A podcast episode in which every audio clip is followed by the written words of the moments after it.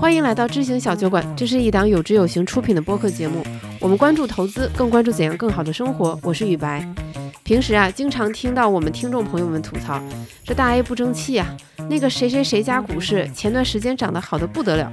那个谁家又创年内新高了。但是吧，如果真的去实践去投资海外产品，往往自己心里又会觉得这事儿很复杂，水很深。那今天这期节目，我请来了小酒馆两位常驻人气嘉宾孟岩和陈鹏博士，让他们和我们好好聊一聊海外投资这回事儿。我们普通人该不该做海外投资，又该怎么做海外投资，以及在这个过程中有哪些坑是我们可以提前避免的。那这期节目内容知识点比较密集，可能听上去稍微有那么一点点枯燥和难懂。我在文稿区标注好了时间轴，欢迎你按需收听。上一次邀请到你俩，应该差不多刚好是一年前，那个时候长钱账户刚上线嘛。那为什么一年后我们又团聚在小酒馆呢？是因为啊，这次我们冲击了一个更有挑战性的领域，那就是海外投资。经常使用有知有行的朋友们应该会发现，现在你在有知有行 APP 的首页右上角可以看到一个写着“海外长钱”四个字的专区。然后呢，你点进去，它也不是一个什么购买入口，也不是一个什么产品介绍，它更像是一个闯关游戏。首先呢，它要让你读一门课，叫做《海外投资第一课》。你一讲一讲读完之后，他会给你一套题目让你做，你只有把这几关都闯完了，他才会给你解锁下一个关卡，就蛮好玩的。很多用户都表示非常意外，就从来没有见到过想投资还得刷题呢。这也是让我很想和你们二位坐下来聊聊的原因。因为之前在筹备期，我听你们说过这个设想，但我一直以为你俩开玩笑的，就没想到这个东西能成真，而且这个产品。我们真的准备了挺久的，大概有半年多的时间吧。嗯，可能从最早我们有想法有一年多了。对对对对，最早开始谈这个一年多了。毕竟陈博士是一个在基金行业就是海内外就是从事了几十年的这样一个老将。说实话，我觉得我要给还没有接触过我们产品或者是海外长钱的听众们稍微解释一下。一般按照常理来讲，尤其是按照我们一般对于金融产品的这个理解，现在大家可能对美股很感兴趣，呃，那么一般来说就是假设我是一个做一个资产管理公司的人。我可能就啪顺势推出一个针对海外就是投资美股的这么一个产品，然后你买就完事儿了。然后我去做很打很多广告，我跟你说这个现在呢美股很热，你要抓住这个风口，抓紧上上车，再不上车就晚了。我也会说你要分散投资，分散 A 股的风险，然后你买就完事儿了。那最开始我当时听听说海外长钱团队他们要准备在策划准备筹备这个产品的时候，我想说。就算我们做，感觉你提升的空间也没有到那么大。但是我发现隔一段时间，我看到的它不是说，哎，把这个产品做出来，它上线了，而是先出了一本白皮书，特别长，有有两万字吧。差不多三十多页吧，对，三十多页，两万字，密密麻麻的图表，就是你你看几页，你得缓一会儿的那种，非常吃力。然后我录制之前，我想说，哎，我当时看了个啥，我还得重温一下，就就就挺辛苦的。然后又又过了一段时间，我想说这个白皮书，我觉得这已经是一个极限了。我说我说你这白皮书你出了，你这也不赚钱啊，你又不能卖，你产生不了任何收益。那么接下来应该是产品上线了吧？结果也不是。然后呢，基于白皮书出了一个相对你更好。容易读懂的海外投资第一课，然后我想说啊，那那这这也够了。结果 又出了一套测试题，然后出了这个测试题，我必须承认啊，我第一次做没没没及格，那很正常。我我想我就很崩溃，我说我为什么？几次过的？两三次啊？对，差不多。嗯嗯。我我就想说，我为什么要知道美国企业它到底有多少盈利是在美国境外产生的？我说这不合理，而且我不就是想投个美股嘛？对我我真的。我给你送钱，你还不乐意？然后一共一共多少道题啊？二三十五道，二十五道，二十二道到二十五，二十五道有些调整。然后我只能错三道。嗯，对的，对的，对的。就很生气，就是我错了三道，然后就让我从头开始。是的，是的，因为为什么呢？因为这个我们呃，我我前几个播客呢也强调了，其实不管是什么投资理念呢，好的投资理念都有一个共同的特性，就是你能够坚持住。因为再好的投资理念，它也有是就是表现不好的时候，我们也也知道嘛，市场是不不可预测的，无人知晓。那当你不好的时候，你能不能坚持住，就决定了其实你这个投资的体验。和投资的经验是不是会好，最后的收益率会怎么样？那我们发现呢，这个是国内国外都都有这个数据来支持这个，就是很多投资者的体验不好，是因为他坚持不住。那他为什么坚持不住呢？就是说他不了解这个市场规律和一些基本的规则，以及这里面的逻辑。嗯所以当他市场不好的时候呢，他就会产生很多问题，产生很多疑惑，说的哎这个东西对不对了？但是呢，他可能又没有系统的去了解、去认知这些东西。所以他坚持不住。所以呢，我们在设计这些东西的过程中，想要解决的一个大的问题呢，就是让投资人能够了解到好的时候会怎么样，不好的时候是怎么样，这个逻辑是怎么样的。然后，当你市场不太好的时候，当你有疑虑的时候，你已经了解到这些东西的时候，你可能就会说，哎，这个本来就是这样，一年四季有的时候就会下雨，有的时候还会下雪，搞不好有一两天会下冰雹。那我坚持过去，其实这一年四季还是不错的。那就是要怎么样大家能够坚持过去？所以我们实际上是用这种方式呢来强化一下。就刚才像像梦妍说，我们不是来难为大家，难为大家，嗯嗯，而是用这种方式来强化大家对这些东西的一些理解。嗯这这也有几个播客主播，他们呃跟我讨论，他们当时想聊这个互联网金融创新嘛。我当时就说，我说过去十几年这个互联网的金融创新，它看起来好像是提升了效率，但它其实对于普通投资者来说，并没有创造更多的财富。而且往往都是毁灭财富。就当时我就想了一个比方，它就好比一群现代人去给一群原始人说：“你们平时都是走路，嗯我我现在有一批很洋气的汽车，这个汽车你开着贼快，特别方便，但他不告诉你你需要考驾照你才能开车，对他就直接让你上路，对这个比喻还对，直到你嗯出了车祸，你才知道说哦，原来我需要一个驾照，但其实车已经卖出去了，对吧？你的车已经卖出去了，已经给他带来损失了。嗯那我们其实呃是希望提高投资者的体验，那通过这个体验来最后做好这个投顾的这个这个事儿。我特别喜欢那个小酒馆的那个 slogan，我必须要说，这是宇白他们想的，就是投资是为了更美好的生活嘛，对吧？嗯大概是这个意思。嗯，包括我为什么之前做上一个公司，包括现在做有志有行，我觉得非常大的一个原因也是投资在，尤其是呃在我们近些年吧，我觉得它让太多人的生活其实反而变得更糟糕了，更对吧焦虑了。更焦虑了。对对，然后刚才你说的那一点，我其实很赞同啊，就是我们科技的在进步，我们的社交媒体越来越发达，我觉得它像个加速的东西，对吧？它像个放大器，嗯，但是金融的本质、投资的本质、人性的本质是没有变的。如果没有这么多方便的交易，没有这么多方便的社交媒体，没有这么多方便的媒体，让这些基金公司也好、销售机构也好去放大这些东西的话，其实反而就没有那么多的亏损出来，对吧？是的，对是的，他直接把汽车、摩托、游艇、飞机就放在你这时候任君选择，但是他不会告诉你，你先要学道路安全法，你先要学怎么样在海洋里驾驶。对，是是你，刚才给了我一个非常，我觉得给了我一个非常好的比喻啊，下次我可以用这个比喻。对对对对，其实真的就是说，没有没有驾照就让大家去开车，了，或者你只只会开摩托车，让你开大卡车，大卡车了。对对对对对对。那其实或者或者是我们这个可能更恰当一个比喻，就是你在中国是右侧驾驶的，啊，对然后现嗯在让你去英国去海外投资是左侧驾驶的，然后这个这个你没让你学，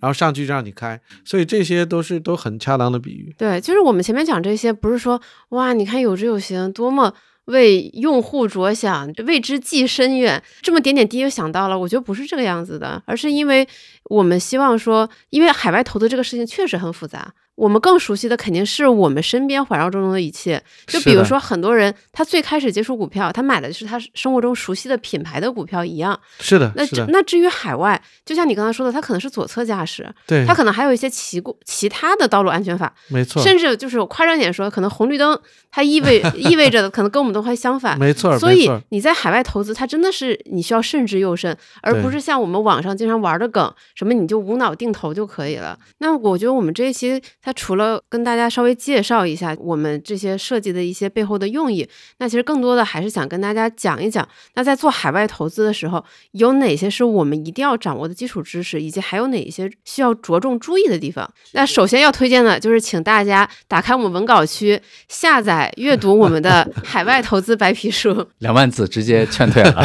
对，如果你觉得读两万字实在太费劲，那你就请你从现在开始认真听我们这一期节目。那具体到海外投资，其实其实我觉得对于我像我这样的普通人，我一听到海外投资，就很有一种哥伦布出海的感觉。对，尤其现在 A 股这个样子嘛，就经常看到新闻是什么美国 A 美股创新高，什么越南股市好像也还不错，甚至连俄罗斯股市都创了一个新高，还有什么德国呀、日本啊，就感觉只要我出海，遍地都是金山，到处都是银矿。但是当我真的落实到实践当中的时候，我就会有点不知道该怎么去做。嗯比，如说大家经常听到的可能是美股，那是不是美股得投点儿？但美股具体投什么，我可能还不太知道。那其他国家，我是不是也得看看？嗯是的，这个感觉，这个工作量就越来越多，越来越多。对，然后可能想的太多了，想说，哎，算了。我之后再想就我觉得对于像我这样的普通人，可能经常是这样的一个心路历程。对，所以呢，就是反过来，就是说，从一开始呢，就是说，第一个呢，就是我们要意识到，就是说，其实，呃，我们一直在说全球市场，全球市场。大家比如说，我们知道这个衣服很多都是在中国、东南亚生产，然后卖对来全世界；鞋子、苹果手机也都是中国生产，所以它是个全球市场。在资本市场更是这样，其实资本市场的流动性更快。这个钱呢，在这个资本市场里流动全球全球流窜，呃，全球流窜啊、其实是呃更快的，因为它只是一个这个尤其是交易嘛，这个在电子网络上，所以说呢，其实它底层其实它已经是一个全球市场了。讲这个逻辑是什么意思？就是说，当我们在呃日常生活中中的消费也好，和我们呃日常中接触到一些东西，以及我们可能没看到的股票市场、债券，它已经是一个全球市场了。它是方方面面连在一起了，所以这个东西对我们来讲，可能像宇白一样觉得比较陌生，觉得哎呀，我们美股不知道，但是实际上它有一个千丝万缕的联系，是为什么呢？这是因为这个整个的经济体它是联系在一起了。我给大家举一个数字啊，这个我们也在白皮书里有讲到，比如说大家觉得这个美股的市场我不太理不太了解，但实际上大家可能不知道。在美国的公开市场，比如以标普五百，这是美国最大的上市的五百家公司来看，它大概百分之四十的营收和利润是从海外来的。前几年甚至更高，有一段时间超过了百分之五十，这这两年又下了一些。它整个呢，它实际上是一个全球运作的一个经济体系。所以说，虽然在投投资的角度讲，我们讲哎美国市场、中国市场，但是它底层的这个经济以及它这个在市场当中已经千丝万缕的已经联系起来了。其实对我们来讲，呃，就像我们买苹果手机一样，呃，是美国的产品，在中国设计，嗯，然后什么喇叭是在什么奥地利做的，其实已经是一个全球的不可分割的了。这是第一点啊。那第二个为什么要投呢？就是我刚才讲了，就是整个的这个经济体呢，它是完全是连在一起的。给大家举一个简单的例子，刚才我们讲了买手机，买苹果手机，那其实苹果手机的这个定价权实际上是掌握在苹果呢，因为它是个美国公司，它计价呢就用美美元来计。所以说，当海外的一些成本呢，啊一些经济变化、利率变化、汇率变化，就会影响它这个价格。那对中国的消费者来说呢，呃，你就会是一个被动的接受者。那如果我们来去投资一些，比如说我买了苹果的股票，或者我投资了一些美国资产，就会把我从一个被动的接受者。变成一个主动的，在全球的经济体或者资本市场里，或者这个定价的体系里，我参与了。那参与的好处呢，就是我防范了一些这个风险。这个可能讲起来比较抽象，但大概就是就是这个意思。我我一定要做个补充，就是陈博士，我们之前在密集的再去讨论这些的时候，我觉得这个点是给我一个非常大的一个启发的点。我我之前在中国做各种各样的资产，我我们在做相关的这些工作的时候，我们更多的是从收益的角度，比如说无无论是获取更多的收益，还是说降低风去降低风险，去用分散去分散自己的资产组合，我觉得更多的是从这个角度去考虑。然后我觉得刚才陈博士其实说的是说，我们每个人除了分散风险之外，其实还有一层东西是我们未来的消费有可能是会发生在不同的地方的，对吧？就比如说，就像您刚才说的，我可能买苹果手机，或者说我将来可能要去海外去留学，对对吧？我觉得这是一个非常大的场景，旅旅游。那这些的发生的时候是其实是在未来的，嗯从现在到未来的那段时间里面，海外市场的汇率也好，它整个资产的变动其实是不可知的。当然，它有可能涨，有可能跌了。当然，如果我的这部分的资产其实参与到了海外的这个资产里面去，就像你陈博士刚才你讲的一样，我从一个被动的我必须得接受它，无论是涨还是跌，变成了一个我跟随它同步的去变化。对我去参与了，对吧对对对，我觉得这个点反正给我还是挺大的一个一个启发的。对，嗯哎，其实刚才陈博士讲的时候，我脑海中有一个疑问，但是刚才部分被梦妍解答了。就是我听陈博士讲，美国的，比如拿标普五百举例，这些企业可能百分之四十的营收都来自于美国境外。那我听上去会觉得说，那 那这些企业它已经可以充分代表全球市场，是的，那我为什么要投 A 股，直接投标普五百不就行了？它这不是代表了全球的企业吗？但其实你的大部分未来的负债还是在中国。对对对，因为刚才莫言也解释了嘛，可能未来我会出国旅游，去美国玩一玩，也许会去留学，也许就如果我有了小孩，可能去国外读书，这也是有可能会发生的，所以他的消费会发生在海外。对，但是我我本人、我的家庭、我的父母，我大部分的生活还可能还是发生在国内。嗯，那我的资产它其实还是应该主体是在国内的。呃，是的，是的理论上来说应该呃是这样的。这个东西呢，就是为什么我刚才梦岩讲的很很清楚，我讲的稍微抽象一点，就是这个东西呢，你如果落在个人的角度，很难说的我们一直算下去，算到最底层，说的这个我们天天开的车有百分之几是中国的，有百分之多少是日本的，有百分之多少是美国的，有的对吧？然后我这个油是从哪里来中东？但是呢，从一个平均的消费者的这个角度，是可以挖掘到这些信息的。从这个角度呢，这个逻辑呢支持刚才宇白您您讲的这个事儿。那为什么我不去投标普五百呢？可能标普五百它是代表全球最全球化的一些公司。嗯，那如果您要是一个有多重国籍，呃，在美国有也有也有一些投资消费的需求，在中国也有，在欧洲也有等等，那可能这个标普五百代表你比较好。但是对中国平均的投资人，可能还没有达到那么全球化。那在白皮书里，我们也给大家举了一个很好的例子，就是在我们在做这些事情呢，其实并不是只有我们在考虑这个，我们举了大家这个全国社保基金的这个例子，嗯。那大家都、嗯。都参与社保嘛，基本上这个社保基金呢，实际上是社保基金的叫保留账户。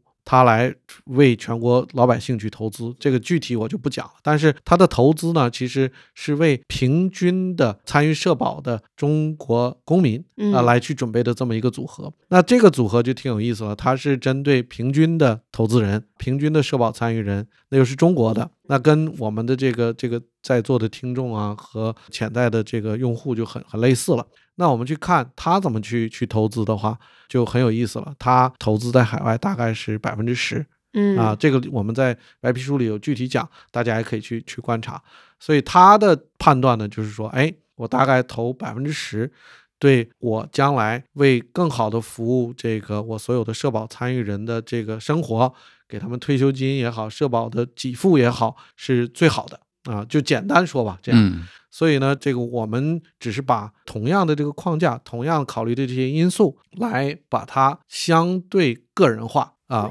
放嗯到这个咱们每个投资人的手里。等于我们相当于抄了一个非常专业的国家级机构的作业。呃，这个不能说抄作业，因为我们不完全知道，因为它也没有披露，我们只能看到它的结果、呃大致比例，大致的比例以及嗯它应该考虑这些因素，应该我觉得是问题不大的。但是我们没有抄他的作业，我 明白们是自己做的。那么，那我现在听下来，能不能得出两个结论？就是什么样的人应该去考虑海外投资？就是一方面，你可能是想要分散风险；那另一方面，就是你未来可能会在海外产生一些需要以其他国家货币发生的这样的一些行为。就是，就是你未来不管你是去旅游，还是去定居，还是去留学，等等等等等，买苹果手机，呃，对，等等等等，你希望说你的未来的这个消费，它不要随着它它不要贬值，它可能就像你说买苹果手机，对对对，然后呢，你现在又有一些就是美元资产，对，那它的这个美元资产的定价跟苹果手机的定价会比人民币资产跟苹果手机的定价会更相关，更更正相关一对，那那我学到第二件事儿是，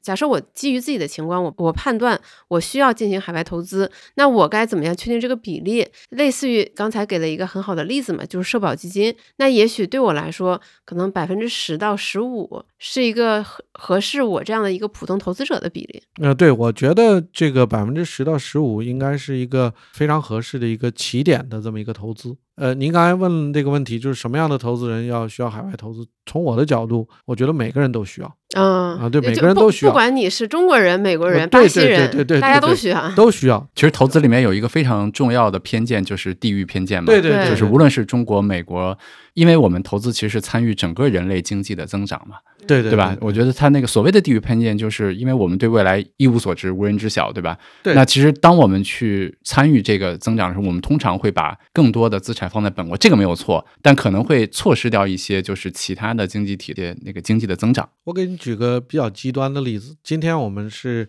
在讨论中国的投资人，那刚好中国的股票、债券市场呢都是全球第二大，那不算欧盟啊，欧盟嗯它是很多国家合在一起啊，美国第一，那中国第二大。这个我我本土的市场比较大，也比较这个流动性也比较好。那如果今天我在一个小小一点的国家啊、又很有钱，那如果我不投海外，我投哪里啊？比如说文莱，大家可能都听过听过这个嗯国家，对吧？对文莱在这个马来西亚、新加坡附近有有石油，很有钱，有乌尊，呃，有乌尊，对，人均的这这个有免费高等教育等等，这福利都很好，然后钱也很多。那但他本国没有任何股票市场，没有任何债券市场，嗯，那你让他怎么投？其实对他们来讲就是投海外。这个极限思考，其实反而让我们容易看到问题，是吧？啊，对对对对对，所以说那在中国其实也是一样的，因为我刚才讲了第一就讲了，其实从经济的底层层面，其实它已经是一个全球的经济体了。虽然最近有一些摩擦呀，或者有一些后退啊，但整个还是一个全球的经济体。或者这里稍微打断一句，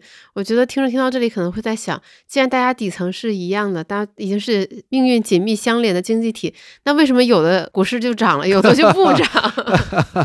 这个就是有有 每每每个都有周期嘛，所以这个才有这个分散哎，风险的收益嘛。对，才有分散对，风险要大家都都走在一起，就这个这个方面就少了。好的，所以为什么要就全球投就适合每个人？至于每个人具体有多少，这个我觉得是是就是刚才梦妍讲的，需要看您未来的消费的场景，以及要去怎么去设计这个。那我们刚才举了社保基金的这个例子，想给大家说一下，其实作为一个针对平均中国社保基金参保者的这么一个整体的基金，它对平均的这个海外投资大概是百分之十左右。嗯，那它的这个上限是可以投到百分之二十，但是目前呢，它只投到了百分之十，这个是我们能看到的。当然，他也不披露他怎么去考虑的，但是这个是我们能看到的。它是针对整体的社保的参保人或者平均的中国的在工作的公民来设计的这么一个组合，就是这样的。那所以以说，跟我们自己，我刚才讲了，我们并没有抄作业，我们自己去分析、去考虑的这个因素，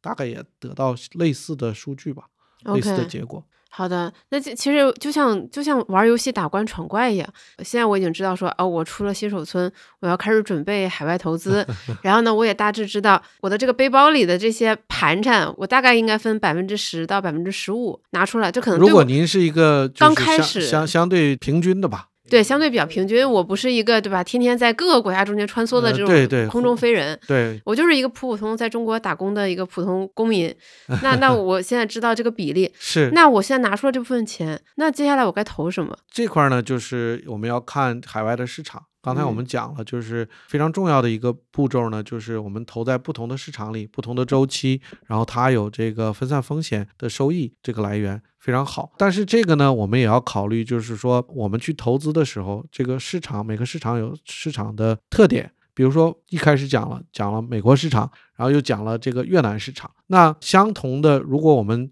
在考虑的时候，会考虑更多的是美国市场。为什么呢？因为美国市场比越南市场大大概一百倍以上，就是说它在整个金融市场经济的重要性和代表性大概是越南的一百倍。所以当你要投的时候呢，你当然是要想要投这种有代表性的市场，它的覆盖面比较大，这个能够帮你产生的这个有效性会比较高。所以说呢，优先会考虑这些相对重要、影响力大、覆盖面大的这些市场。哎，可是，在投资中，我们不是经常会听到一种说法，就是小盘股它可能未来给你带来的收益会更高。那这种新兴市场，它不就是约等于这个小盘股一样？它不是理论上它虽然风险很大，但它可能未来的预期收益也会很高。啊，是的，是的。宇白，我问你个问题啊，我我插一下陈博士，我我来 我害怕。我 我来我来我来提问回答你啊。比如高中班里面，你有很多同学，有很多学习好的，学习不好的，你可以把你的一部分钱换成这些同学的股份，给他了，资助他未来去上大学也好，还是去干嘛也好，你获得的是这些同学它未来的现金流的折现，这其实就是股份嘛，对吧？对，你觉得你愿意参与那些排名靠前的学习好的，还是排名靠前的学习排名靠相对来说靠后的？啊，我我觉得我可能会会投资那些就是野心比较大、行动力比较强的。对对，马云类型的。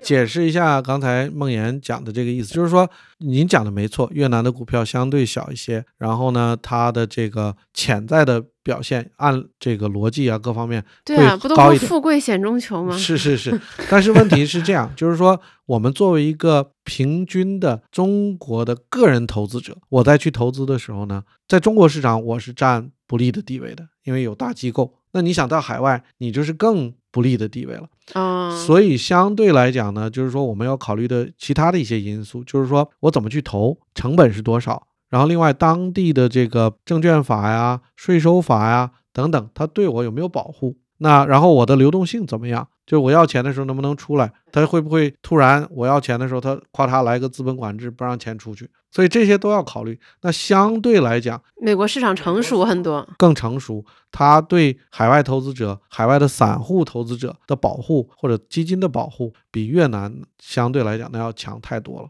嗯，哎，你这你这样讲，让我突然又明白了另外一个道理，就是其实包括今年很多关于房地产的报道的新闻嘛，嗯尤其最近看到了很多报道，就是呃，尤其在过去七八年内，有一些中国投资者他会被宣传带到去，比如说柬埔寨买房、泰国买房、缅甸买房，其中一部分就会发现他的买的那个房子卖，其实根据当地的法律你是很难卖出去的。是的，是对，同样是海外不动产投资，可能去比如说美国、加拿大，它相对来说就会比这些新兴市场国家的房地产市场可能更规范一些。那当然你作为一个海外对对对投资者，对的，对的，对的，所以其实刚才宇白我就 challenge 你那个问题哈，嗯我我其实并不是要说那个好学生怎么样，坏学生怎么样，而是说，其实学习成绩不好的学生，他的振幅比较大。换句话说，我们说越南市场也好，或者说小的市场，它更坏和更好的这个区间会很大啊。我觉得这个是我我记得之前跟陈博士也讨论过，我从那个霍华德马克思他在投资最重要的那本书里面，我觉得给我最深的洞见。他说，所谓的风险其实是说我获得一个更好的结果和更坏的结果之间的这个距离很大。那比如说像美国市场那样，可能相对来说，我们获得一个平均的不错的结果的概率很高。但是我们作为个体去参与，比如说就像你说的去东南亚买买房，嗯，或者是参与一个非常小的经济体的股市，它确实有可能获得一个非常好的结果，它嗯也有可能获得一个很差的结果，或者说你要承担了你根本意想不到的风险。啊我觉得这个是我刚才想表达的。明白，就是我再回到刚才我们讲，就是说投资海外，我们其实第一个要分散，呃，要想要获得一些超额收益，但更重要的呢，就是参与到全球的这个经济体中，从一个被动的接受者到一个参与者中。那你想，在全球的经济体中，你是想如果想参与的话，你是想参与越南呢，还是想参与到一部分在美国当中啊，或者是欧洲等等？呃，我我觉得这个问题是这样的，就是作为一个普通的中国人，呃，就是大家都会有路径依赖，我们总是希望能找到下一个中国嗯，啊啊、我我我觉得我觉得这个思维惯性是很难改得了的。对，就我们总是想找到一个像过去二十年的中国一样，就是经济腾飞，一片欣欣向荣。我觉得每个人都摆脱不了这样的一个思维惯性。对，这个其实有一定的这个逻辑基础，但是呢，你也一定要看，就是说，其实各个国家它完，就其实制度啊各方面是不一样的。嗯，就算是越南跟我们离得很近，然后等等等等，其实它的这个呃成功的路径肯定也是跟中国不完全一样的，而且呢，是谁能够获益，可能也不是完全一样的。所以这个呢，就是要就像梦妍说的，如果你有这些方面的想法，这个就有点像我今天是投百度好呢，还是我今天投微软好，还是腾讯好呢？这个就是在你在选哪个国家，你懂我意思吗？嗯我刚才给大家举的例子呢，就是说我如果我能投，那我就全都投。明白。但是如果我有些地方这个流动性不好，或者对投资者保护的没那么到位，或者它的这个金融管制可能会对我不利，那我可嗯能就先稍微避免一点。从这些分析来讲啊，哎，相对成熟一点，它会保护的好一点，等等等等。对我，我觉得最根本的就是我们得意识到，我们我们相对于我们要投资的海外国家，我们是一个境外投资者。是的，你一定要确保说这个地方它对于境外投资者是友善的，它的制度、它的所有的法律法规是完善的，它不会等你赢了钱，它突然掀桌子说这一句不算。对对对对对对。那我我给大家举个例子，就是说我原来代表一家大的基金公司去在亚洲嘛，当时我们有投资十一个不同的市场，有一个非常大的、你们这真分散啊！对，我们全球投了大概四十六个市场。呃，有一个国家我们去投资，然后呢，它由于它的这个货币呢，当时我们也投了很大，也是一个比较大的市场，它的这个货币呢，当时呢受到了很大的压力，就是外汇流失的很严重。嗯，那它呢，当时就要把这个外汇管制住。那你管制住，你的外国投资人的钱就走不了了。哦，走不了，你就就会很，因为我们是做一个共同基金嘛，它要每天有投资者投入，有赎回。那你你没这个钱不让你赎回，可能短期几天 OK，但长久以来，那你的这个组合就变变味儿了嘛。啊，这是一个是亲身经历的。第二个也是相同的国家，它的税收政策会有的时候会变化。大概是三四年前还上了这个《金融时报》的头条。它呢，原来呢，它的这个政策呢是，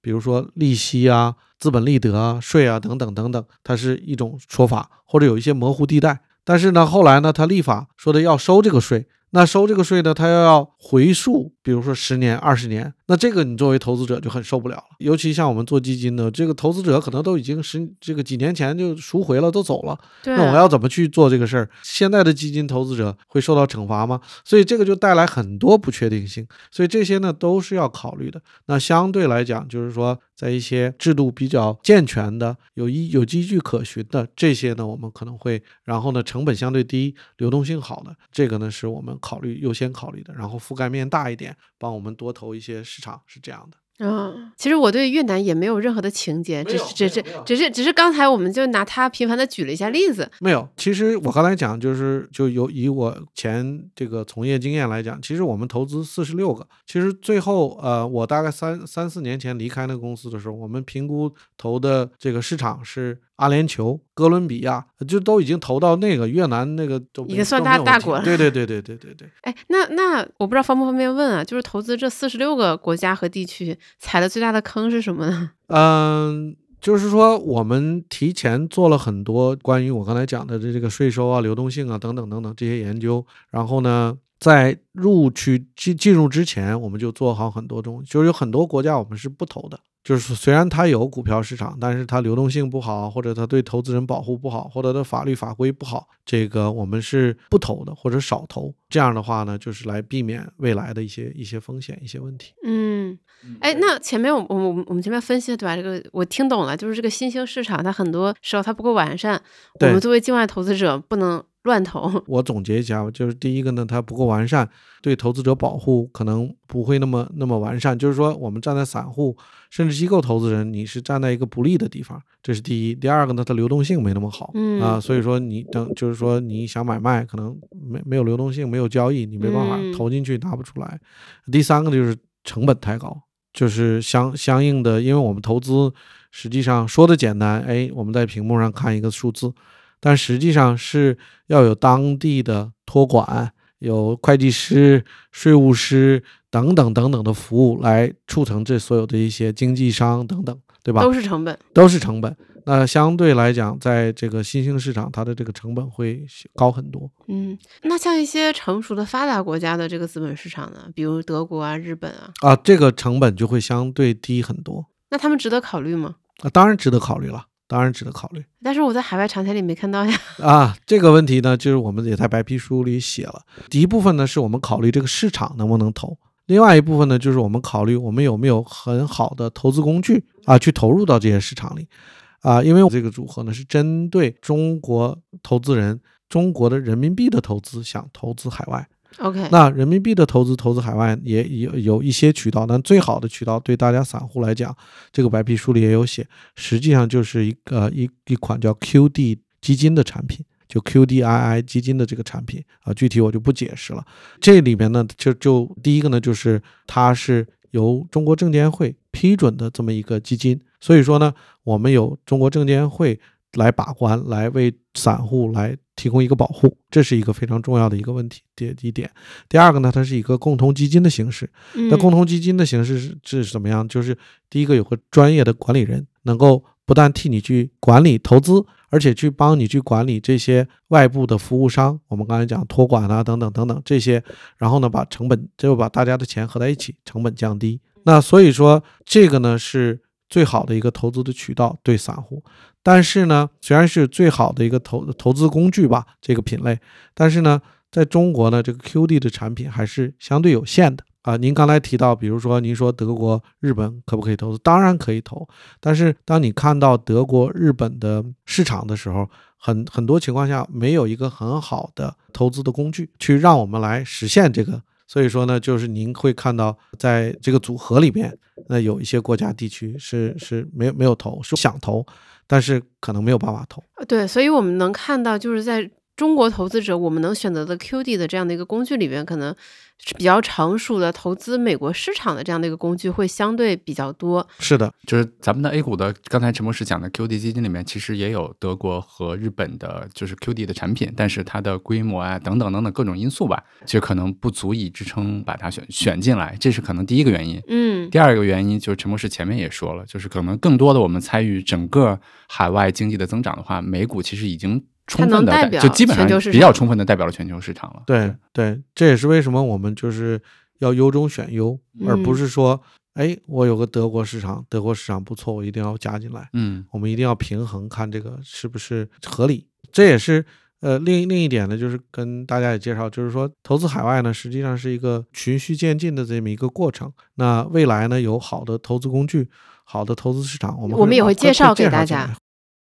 我再给大家举一个，就是我以前从业的例子。我们的公司一九八一年开始做，那最早呢就是投资美国本土，八一年开始，然后八五年开始投资，那个时候日本和欧洲，然后慢慢慢慢演进到现在投资将将近四十六个市场，就是等等等等。所以这个是对中国投资人也是一样的。呃，从先由从零开始，从零开始，哎，对对对对对，我可以跟另外刚才我们讲到了一一个话题，就是没有展开讲，我在这这里跟展展开讲一下，就是觉得我们讲过有一段时间就是个受托者责任，其实我们就是说想要确定，第一个呢，我这个模式呢能够让大家能够学到，做到有知有行。第二个呢，就是我做出这个东西，我在有的时候跟跟大家聊天，我就说我至少做不到九十分，我至少得做到七十分。这个做不到七十分，我觉得这个就没有办法拿出来跟大家交代。但是我如果能够做到七十分，我如果能够能够覆盖到主要的市场，流动性又好，对投资者保护又好，成本又相对能够能够接受，就能做出来了。这个就是我们。可能讲一个大词儿，就是受托者责任。嗯，那我自己的理解就是，哎，我妈妈什么都不懂，我怎么也不能做太差吧，至少得做到七十分啊，就是这个意思。所以这经过多次打磨，并不是说我们在寻找说的，哎呀，美股涨还是美股跌，什么时候切入，而是我们希望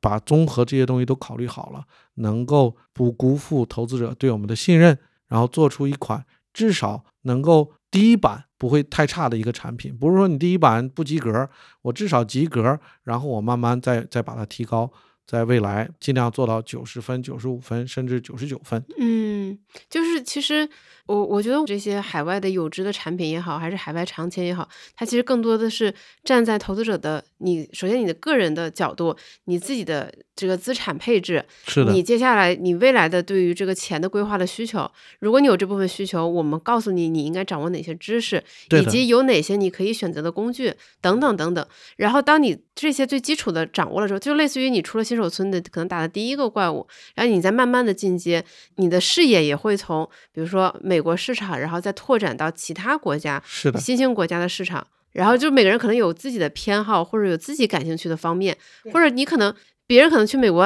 的这旅游留学，你说我就要去，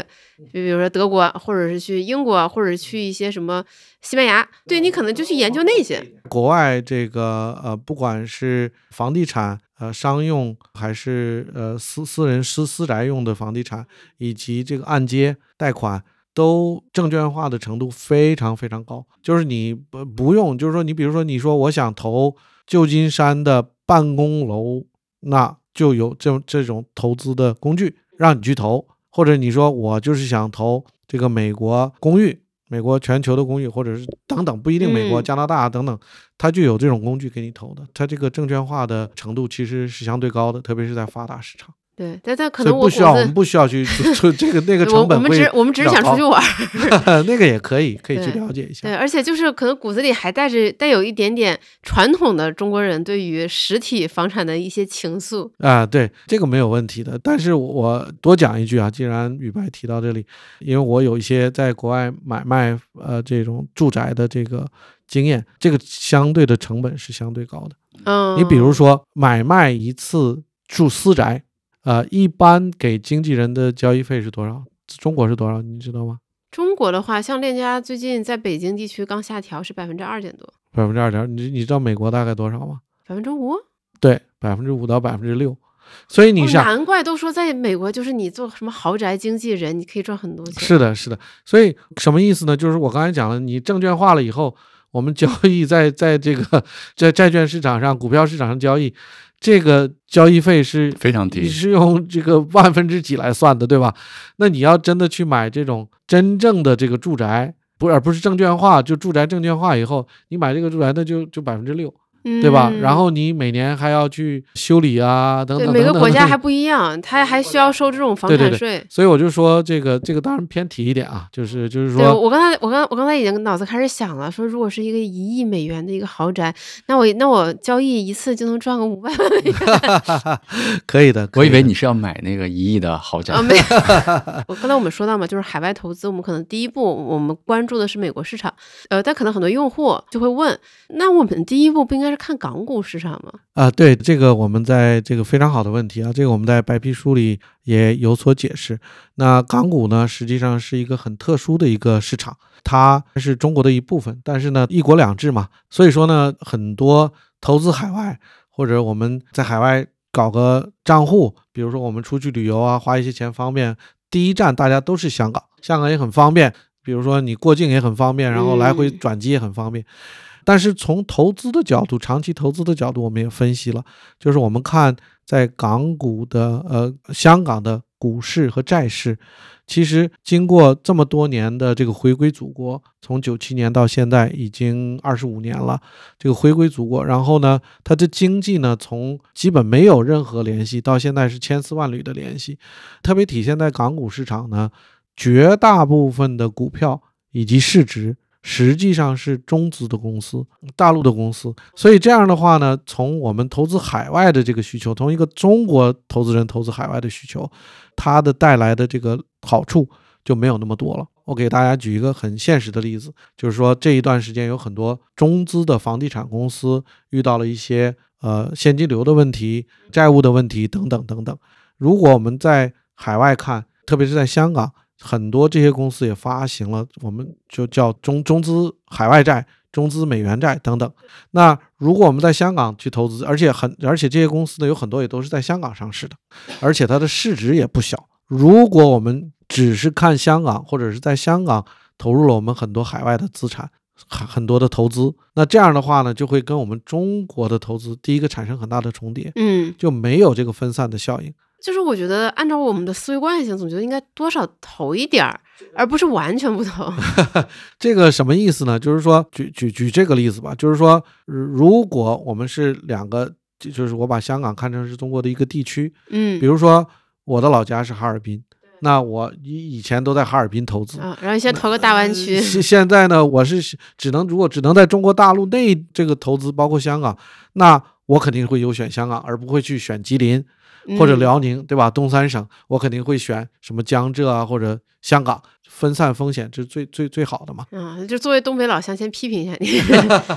这个例子就是就在我脑子里出现了。但是呢，今天您是在中国，这同样的例子，就是说您尽量不要投资跟中国联系的最紧密的地方。哦，明白。就是没有起到那个分散的效果。嗯对对对对你就那我现在听下来就是港股呢，我们就不考虑。对，那首先优先投和我们经济连接没有到那么紧密，同时制度各方面又相对比较完善的美国。美国或者一些其他的市场，然后又因为工具受限制，所以说呢，看来看去呢，是最后选择了那些标的来去投。我做一个简就小的补充，其实那个在常见账户里面是投了香港的市场的。我觉得它里面有两个原因，第一个原因就是其实有一些中国的一些上市公司是没有在 A 股上市，其实是在港股上市的。所以它包括在咱们整个的就是投资中国的 A 股的长线账户的那个资产包里面。另外呢，就是呃，虽然说港股的主要的就是产生的收入啊等等这些都是 A 股的上市公司，但是行港股整个的市场的参与者和 A 股的参与者不一样，从某种程度上，从市场情绪啊，从估值的角度也是一种分散。是的，对，所以在 A 股的长钱账户里面，其实已经有了港股的市场了。对，这一点也很重要。我们并不是说不要投香港，没错，而是在这个海外的这个组合嗯这个里面没有对对对。然后另外，梦岩提这个挺有意思。其实作为一个小知识，其实，在港股上市的最大的几家银行，大家知道是哪几家？就是工农中建，嗯，跟中国一样。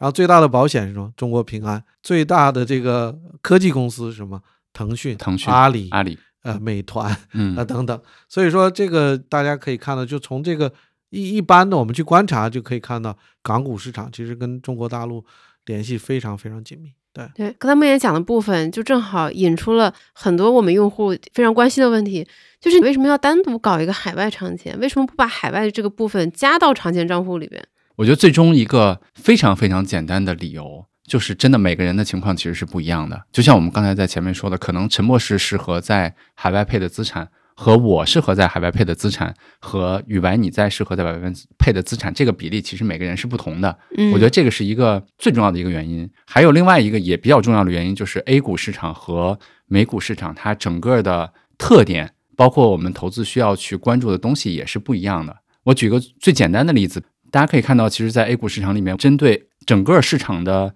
参与者的情绪，我们叫温度计嘛，其实是做了一些微小的动作，帮助大家去化解整个的波动，试图去获得更高的一点的收益。其实做了一些这样的动作，用户也说了，怎么海外不做一个？对，就是这就是我说的不同的市场不一样。但是我们其实做过非常多的研究，包括陈博士带着大家做研究，包括我们去引用了海外的很多的研究的数据，包括晨曦啊等等这些，你会发现在海外市场各种各样的择时，它其实长期来看它的效果都非常不稳定，甚至说是负的效果。就是我们没有能力去在海外市场去做这种所谓的这种 timing。对，所以它整个的就像我刚才说一样，它的两个市场我们参与的时候的投资的逻辑也是不一样的。呃，代代表听众问一个问题：是你们团队没有这个能力，还是大部分人都没有这个能力？我说可能不客观，陈博士评价一下，因为陈博士见的各种各样的投资团队更多。这个呃，这这个是绝大部分团队都没有这个能力。那这个底层的逻辑是为什么呢？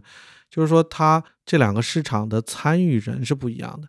比如说，在中国的市场里，百分之八十的参与人是散户，平均的散户呢，百分之八十是散户，那大部分的散户呢，又是没有经验或者他的能力其实是跟其他的投资人、跟机构投资人是没有办法比的。所以说呢，就是他会出一些错儿，他会追涨杀跌，他会高买低卖，这样呢就造成了市场呢更多的机会，有专业的投资人，比如说用一些专业的手段，比如说类似温度计啊等等，去获取一些超额收益，因为有这些投资人去犯错。但是在美国的市场呢，我们在白皮书里也引用了，大概百分之八十到九十的参与者是机构投资人。那机构投资人是什么意思呢？就是说，大家看，比如说某某某基金公司、某某某证券公司，在中国一看，我就啊，都清北复交，在那边呢就是哈佛、耶鲁等等这些。那这些人呢又从业很多年，所以说呢，大家这个竞争力很强，犯错的几率几乎没有。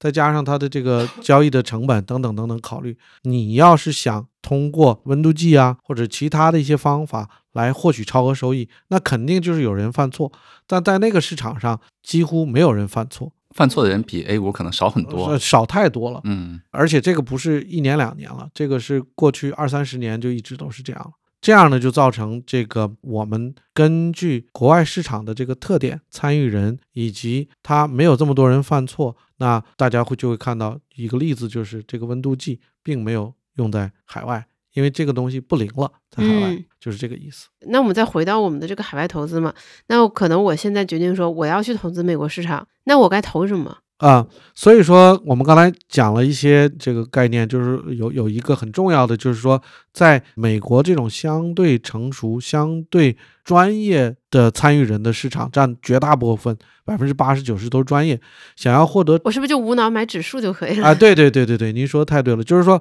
如果是采取主动投资，主动投资什么意思呢？就是我去择时，或者呢我去选股，这些呢都是效果几乎没有，而且是负分。就是你做的越多越减分。历史上这么看，对于一个散户来讲，第一个你能力又不好，然后做这个事情平均又减分，那你干嘛不就享受一下市场平均收益？你享受到市场平均收益，成本降低，你就打败了百分之六十七十的参与者了。嗯，可能不止，可能按照巴菲特和那个谁经常说，可能就百分之九十的人啊，每一年是大概百分之六十七十。嗯你如果能够坚持嗯十年、二十年，那就越来越多了。那这个个里面有个很有意思的一个例子，二零零七年的时候，就在金融危机之前，这个巴菲特呢，就是我们在讲的这个投资这个逻辑呢，投资指数散户呢，其实有很多投资大咖，美国的投资大咖也建议投资者这么投，比如说巴菲特。这个是最成功的主动管理人，他就说：“哎呀，我死了以后，我太太的钱、我儿子的钱、我孙子的钱，直接就买标普五百就好了。”然后还有这个，我们有一期录的大卫·斯文森，对他也是这么讲，等等吧，很多人都这么讲。这个呢，也是跟我们刚才讲的这个逻辑很像，但是呢，就有这么愿意好事儿的，有一个对冲基金的经理，他零七年就挑战巴菲特，说的你说的不对，你自己都去做主动管理，然后你告诉大家去买这个指数，他说我肯定能打败这个标普五百。那巴菲特说那就好吧，那咱们来打个赌，一个人出一百万美金。巴菲特说我就投标普五百，然后呢，你呢是愿意投什么都行。他好像是选了五个主动，呃，选了五个不同的对冲基金，对，这个赌是十年，十嗯年以后看谁能赢。结果到了第十年，这个人到了第九年都就就认输了，因为他差得太远了，OK，差得太远，而且他投了五个，巴菲特只投了一个。嗯。他是说，哎，我分散，我每个投二十万，他五个没有一个打败标普五百，而且这些都是他作为一个也是投资大咖去选的精中又精的这种特呃对冲基金，最后都输得一塌糊涂。然后当然这个最后赌赌呢，这个巴菲特也没拿钱，就是说我们赌，然后指定就是我赢了，就我指定是哪一个这个捐了呃呃捐了，哦你赢了就你捐了。所以这个故事呢，大家也可以去看，什么意思呢？就是说逻辑我们刚才讲了，这个大咖的倍数我们也讲了。嗯，最后，我也给大家讲了一个实际的例子，真的是非常难，对，这真的是美股市场跟 A 股市场的很大的区别。对，是个很大的区别。嗯，那投资美国市场的话，是不是也要讲究一下股债配比？尤其现在美股涨得这么好，啊，那当然了，美国市场呢，相对它的这个风险和波动率比我们中国的 A 股市场要低很多啊，大概是嗯只有大概三分之二还要少一点。其实我我讲这个也是想引出可能大家特别想问的问题，就是过去一年美股确实走势非常好，就是就像我在这一期最开头说的一样，它涨得很好的时候，他会说，哎，你怎么不给我提供这样的产品？是的，但是，一旦你出现了这种产品，一旦我们推出了海外投资白皮书，他又会说，哎，你都涨得这么好了，你为什么还要还要让我去考虑？啊对的，对的，对，的难。难道美股就真的完全不看估值吗？我看到好多评论都在讨论这个事情。是的，这个底层逻辑呢，我刚才呃解释了，我在这里再重重复一下，用不同的方式讲一下。就是说，如果我们用能够用一个简单的估值来去增加我们的收益，降低我们的风险的话，那你想，在美国的市场上，它大概是百分之八十九十都是专业投资人，他能做到的肯定比我们做的更好。对吧我们能想到的，他们也能想到。哎，他们也能想到，所以说这个比较优势我们是没有了。那在海外的市场，我们看到大部分的参与者是专业投资者，这是一。第二个呢，我们也看历史上专业的投资人在市场上，这个美国的数据都有。刚才这个梦妍也讲了，我们在白皮书里也也也重复了，这些人他们的效果怎么样？就是这些专业的投资人，他用这些估值啊，用其他的甚至更复杂的一些方式方法来去想办法去择时啊，去做选股啊，整体的效果很差。他们可能雇了一大批人，用了很多先进的工具，尚且达不到理想的收益。对对对，所以说回到这里，就是跟跟大家解释一下，目前来讲没有找到一个很可靠的，然后又有持续性的，然后成本又低的这么一个方法。来给大家增强这个其他的收益，我是基于长期股票的可持续的收益，以及长嗯期债券可持续的收益。嗯，然后刚才你强调了长期嘛，对，就是我我最开始听到的时候也吓了一跳，说海外长钱的这个长期指的是持有七年以上，是的，是的我，觉得太吓人了，七年，七年都足够我去结个婚、生个娃，然后他上小学。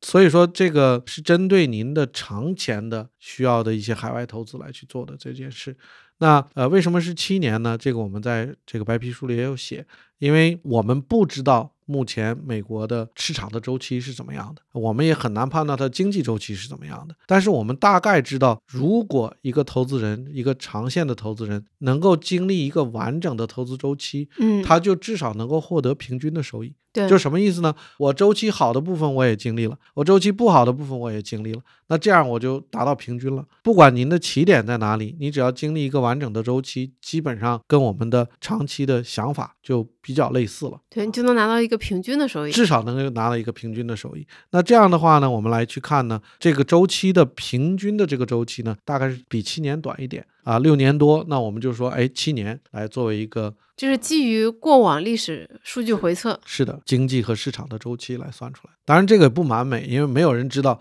可能下一个市场周期可能只有四年，或者有有可能是八年。但是我们就是用七年做一个做一个基准吧，就是给嗯大家至少脑子里有这个概念。哎，我做个这段可以做个补充。刚才那个你问那个关于美股市场的择时啊等等，就是不是择时了，就怎么降低我们买在山山顶上的概率嘛，对吧对？其实其实类似是这样的问题。说我觉得有一个点是这样的，就是我们每个人其实有很多的能力和方式去做投资，对吧？比如说像我们用温度计，其实类似这样的方式，可能就像陈博士刚才说，它可能在 A 股有效。但是在美股没有那么有效，所以没有用它。对，但是大家别忘了，我们还有其他的方式可以去，未来不知道，但是我们有方式去做一些东西，可以降低我们的风险。比如说什么呢？比如说股债配置，比如说咱们现在的就是大家去投的时候，不要去全投到权益里面去。现在美股长期的债券应该有年化百分之五点多，对吧？就类似的这样的，啊，对的，对的，对的。就是你看股债配置是。就咱们的第一个武器，可以降低嗯这个、这个风险。我觉得还有第二个武器，比如说，那美股最近几年大家都知道它涨得很好，但涨得最好的其实是那七家公司，对吧？Big Seven。那纳斯达克里面，如果你觉得这个，就或者说你的整个资产组合里面暴露给这七七家公司的可能没有那么多，对吧？你可以去在纳斯达克，可以在标普，甚至可以在大家可以看海外长签里面有一个叫标普等权重。是的，为什么选择这个？就是因为它其实里面暴露给这七家公司的就是相对没有相对少，嗯对吧？少得多。这又是第二个方式，你可以去降低你整个的大家担心的买在高点的一个概率。嗯，大家还有第三个武器是什么呢？比如说我们判断不了市场的这个高低这些的话，但是我们可以用时间来进行分散，嗯，对吧？时间分散一定会，它会降低未来获得最好收益的概率，也会降低未来获得一个很差收益的概率。我觉得就是如果我们判断不了的话，我们还有其他的武器可以帮助我们去降低投资里面的这些风险。没错，嗯没错。所以这些细节呢，今天可能将梦妍这这个逐一介绍了一下，当然大家可能不一定能完全理解、听得住、记得住，都在我们的白皮书这个以前第一课以及这个问卷里都有写。所以我我们为什么花了这么长时间呢？第一个呢是要把标准设好，至少及格分以上。第二个呢，我们真的是在几乎每一个方面、呃每一个环节都掘地三尺。嗯，能够把它做到尽量呃为投资人做到尽量的利益最大化。是的，嗯，那在这个过程中有没有遇到特别大的困难和挫折？其实还蛮多的吧，因为 全是挫折，你要问哪个？倒倒不是说全是挫折，就是挑战吧我觉得挑挑战战真的是挺多的。你比如说前两天上线的时候，我就行业里面的朋友就说说你们真行，中国资本市场这么多年，我们第一次出现这个要投资还得先考试的，嗯对吧？就是类似产品形态啊，包括类似里面，我觉得有非常多的挑战和我们意想不到的那些困难。对，对但是就像生活中任何东西一样，就是走过来你会发现，你回头一看，觉得都挺好。对，这这个其实就是我们刚录这一期开头嘛，然后你们在解释说我们不是为了为难大家。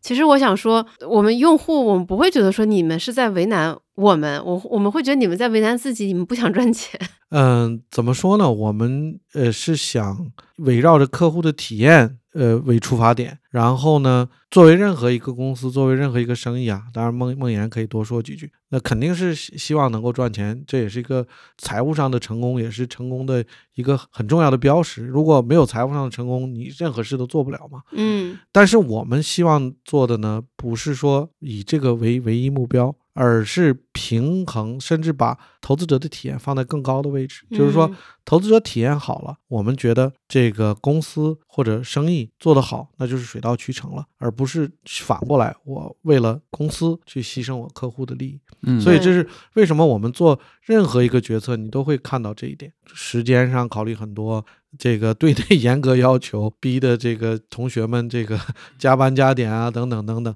然后最后体现的方式，种种都是围绕着客户最终希望给客户一个更好的体验，而不是跟我们的互动体验，是他自己投资的体验。我这里插播一个，就是当一开始推出这个测试的时候，我很惊讶嘛。但是当我了解这个逻辑之后，我就觉得，就是我就立刻觉得很认同。而且我当时想说，你们这个题居然是个固定题库，我觉得不够。我觉得怎么着应该出一个。一百题或者两百题的一个题库，然后刷题，对对对，然后每次呢就是随机可能出二十道，这样就避免大家就是死记硬背答案，是真正的巩固掌握。但我转念一想，我要是这么做，好像有点太魔鬼了。太魔鬼。对，刚刚才雨白你问的那个问题，我觉得。是这样的，就是肯定不是不想赚钱。我觉得作为一个商业公司，财务上的成功其实是一个挺重要的事情，对吧？对。就是比如说这个公司的伙伴啊、员工啊，他们都很优秀。从我来讲，我也希望让大家有财务上的回报。我觉得这是一个很基本的一个东西，对吧？包括这个公司的投资的那些股东，虽然说大家对整个这个公司没有任何的你说要求啊、逼迫啊这些，但是我觉得从商业上来讲，我们应该给他们提供合理的回报。我觉得这是市场本来就是的一部分。还还有另外一个方面就是。我我前天在跟大家分享，我说我假期的时候刚好看那个 Paul Graham 他们在那个斯坦福的一个创业课，它里面有一个 slides 我特别感同身受，它叫做反正翻译过来就是意思是创始人的惨境，什么意思呢？其中的第一条就是你的伙伴都赌上了他们职职业生涯认为自己最好的一年，嗯，你明白那意思吗？可能我说这个我不知道啊，我不知道你能不能体会，就是对我来说真的有那种压力，就是我我有一个责任得让大家过上比较好的日子。但是另外一方面呢，我们这个行业跟别的行业真的是不一样。如果说在市场非常好的时候，就像今年美股涨得非常好的时候，我们敞开了，我们去爆款的去宣传去做，我们现在的能力，以我们现在的内容矩阵，我们可以把这件事情搞得特别大。我们去大规模的去宣传它，我毫不怀疑它能有一个非常大的一个规模。也能让公司有良好的回报，也能让刚才说的那些伙伴感觉今年过得不错啊，等等等等那些财务上。但是另外一方面，我觉得我们做这事儿的本质，其实就像你就像你你的 slogan 一样，投资人让让生活更美好。我觉得我们如果做那事儿，其实就回到了这个行业，可能很多年我们希望改变它的东西，嗯，对吧？就是基金赚钱，最后基民没有赚到钱。我觉得这个是一个层面。然后第二个层面是，即使在商言商的，从商业的角度上来讲，就像陈博士经常跟大家分享的，包括我记得在播客里面也聊过，他说你不要 invite a client to fire you 嘛，对吧？就是我们不希望说让错误的人，我指的错误的人不是说他不值得买，而是说他不了解他就买了，买错了，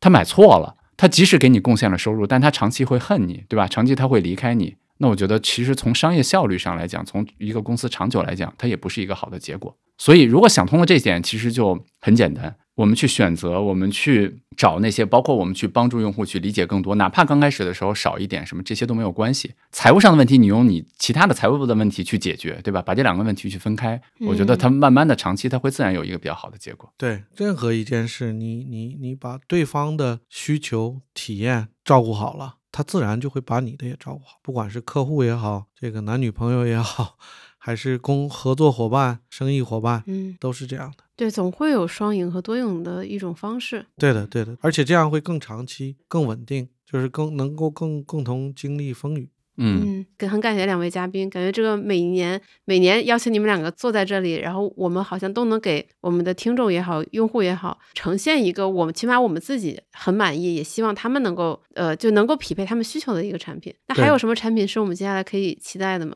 呃，我我觉得我们最近其实也在讨论，包括跟陈博士、跟永进和我们整个的投研团队，就是我们之前提出过四笔钱嘛，对吧？从用户的生命周期的角度来讲，或者说他的需求来讲，可能有长钱，有相对来说没有那么长的钱，就是希望稳一点，包括保障啊，我觉得这些都是我们在接下来。会去慢慢的再去做的，但是可能有两点，其实刚才也说过了，就是我们会坚持。第一呢，就是我们会坚持在自己的能力圈里面，嗯，就是我们真的有把握去做这件事儿了。第二呢，就是我们对质量的要求，就是我们真的觉得这个我们陈博士那比喻挺好的，就是我我甚至会我我放心让我的妈妈去买，对吧？我放心让我自己去买，我放心的让我身边所有的朋友去买。啊，那我们才会推给用户，所以它会一定会是一个很慢的一个过程。这个慢不代表我们大家懒或者说闲，而是说我们可能在我们的能力圈里面，我们去追求一个比较高的质量，然后慢慢的把这些一个一个的去推给用户吧。陈博士，你有补充吗？啊，没有，我觉得我我想说另外两点，因为我借借着这个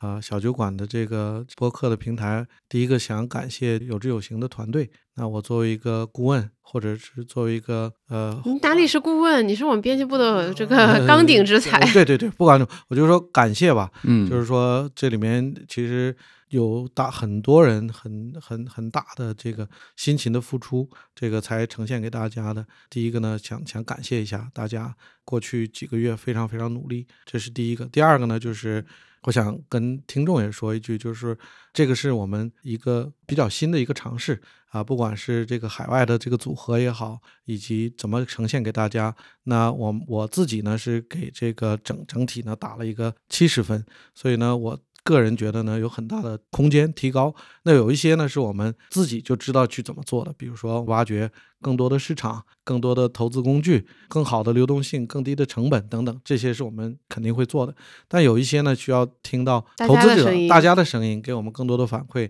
嗯，那就正在收听这期节目的你，或许你对海外投资本身很感兴趣，呃，或许你本身就有海外投资的需求，或许你只是对海外投资这个话题很感兴趣。那不管你现在想法如何，我都非常推荐你打开有知有行，体验一下我们的专区，读一读海外外投资第一课，试着做一做题，看看你能不能一次通关。我相信走过路过不要错过，你一定会有所收获。然后另外，我们这一期讲的绝大部分的内容，其实都。呈现在了我们的海外投资白皮书里，那我们也会在我们的文稿区里呈现它的 PDF，你可以下载阅读，然后转发给你的亲朋好友。如果你在文稿区没有找到，那你可以下载打开有知有行 APP，你也会很方便的找到我们的海外投资白皮书。然后就像刚才陈博士说的，如果你有更多的问题，或者你有更好的建议，也欢迎你在评论区里和我们互动。那我们这期节目就到这里了。好，谢谢陈博士，谢谢雨白，感谢陈博士，谢谢梦妍，好，好，谢，拜拜，拜拜。以上就是本期的全部内容。尽管这期信息量比较多，但是关于海外投资还有太多太多的话题可以延展。欢迎你在评论区多多留言，我们一起讨论那些大家呼声比较高的话题，我们之后也会陆续做成节目。最后，我还是非常欢迎你下载有知有行 APP。体验一下我们的海外长线测试，看看你对海外市场的了解究竟怎么样。另外，如果有人觉得一千道题题库的这个想法很不错，欢迎你加入目前仅有我一个人的出题组。万一这个事儿成了呢？那不管是海外投资还是境内投资，如果你希望多了解一些投资的基础知识，欢迎你来有知有行 APP 免费阅读投资第一课，跟超过十万人一起学习如何从门外汉变成八十分的投资者。如果你偏爱纸质书，那你可以在我们的微信小程序有知有行的店铺购买小小玲珑装帧优质由我本人审教的实体书。如果你在用苹果播客收听，而且现在有空的话，可以占用你两分钟时间吗？求一个五星好评，这将会成为我们前进的动力。要是还能点击一下订阅，那就再好不过了。我是雨白，每周五晚八点在知行小酒馆和你一起关注投资，也关注怎样更好的生活。我们下周再见。